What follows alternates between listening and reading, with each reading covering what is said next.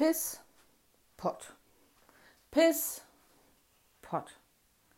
Piss, Pott. Du hast. Da standen wir wieder auf dem Spichern-Spielplatz und losten aus, wer den fangen müsste. Ich war dran gegen Peter. Peter ging in unsere Klasse und alle Mädchen liebten Peter. Peter war der Schwarm aller Mädchen. Mit seinen braunen Haaren und den dunklen Augen sah Peter genauso aus wie der Junge auf der Kinderschokoladenverpackung und war mit Abstand der coolste Junge aus unserer Meidricher Grundschule.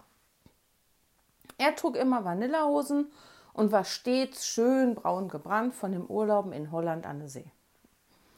Alleine mit Peter Pisspott auszulotsen, brachte mein kleines Herzchen ein bisschen schneller zum Laufen. Als sein Schuh dann die meinen berührte, ward für mich wie ein Knutscher auf der Wange. So aufregend. Ich war also dran mit Fang. Ganz klar rannte ich andauernd dem Peter hinterher. Andrea fand das aber gar nicht gut, denn auch Andi fand den Peter echt spitze.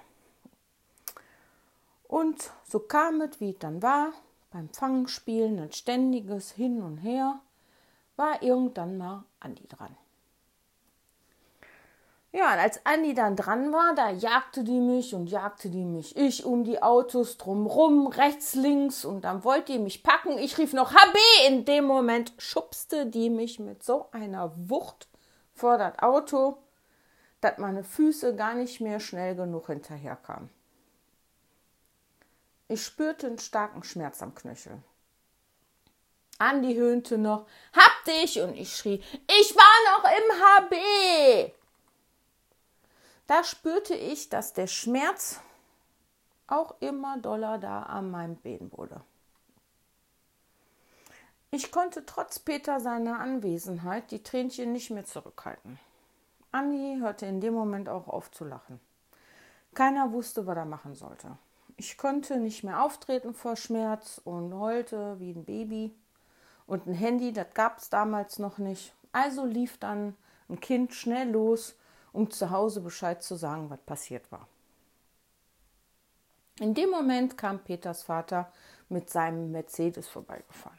Peter rannte eilig zu dem Auto und als sein Papa mich sah, stieg der schnell aus dem Auto aus und eilte zu mir. Er hob mich von dem Boden auf und legte mich auf die Rückbank seines Mercedes.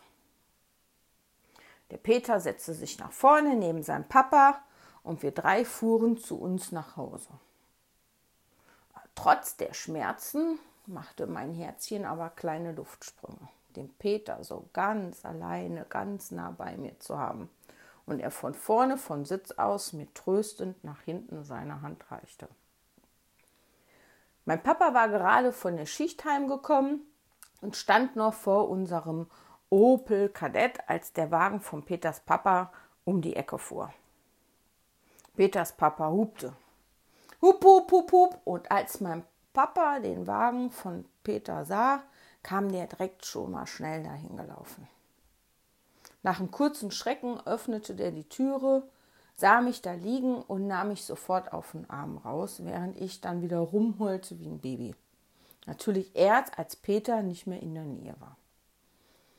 Dann ging das schnurstracks ab ins KWK-Krankenhaus, in dem ich bereits geboren wurde. Jo. Nach der Röntgenaufnahme konnten aber alle aufatmen.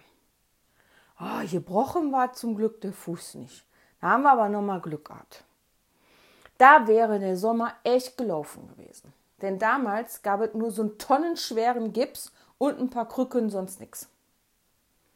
Krücken bekam ich zwar jetzt auch aus dem Krankenhaus ausgeliehen, aber statt Gipses gab es nur einen ganz dicken Verband und mindestens eine Woche den verstauchten Knöchel stillhalten. Eine Woche war eine wirklich lange Zeit. Andi war in der Zeit vor lauter schlechtem Gewissen jeden Tag bei uns zu Hause und wir verbrachten die Zeit dann bei mir zu Hause statt draußen bei Sonnenschein zu spielen. Ja, das war aber nicht die erste und nicht die letzte Verletzung im Laufe meiner Kindheit, die ich Andi da noch zu verdanken hatte.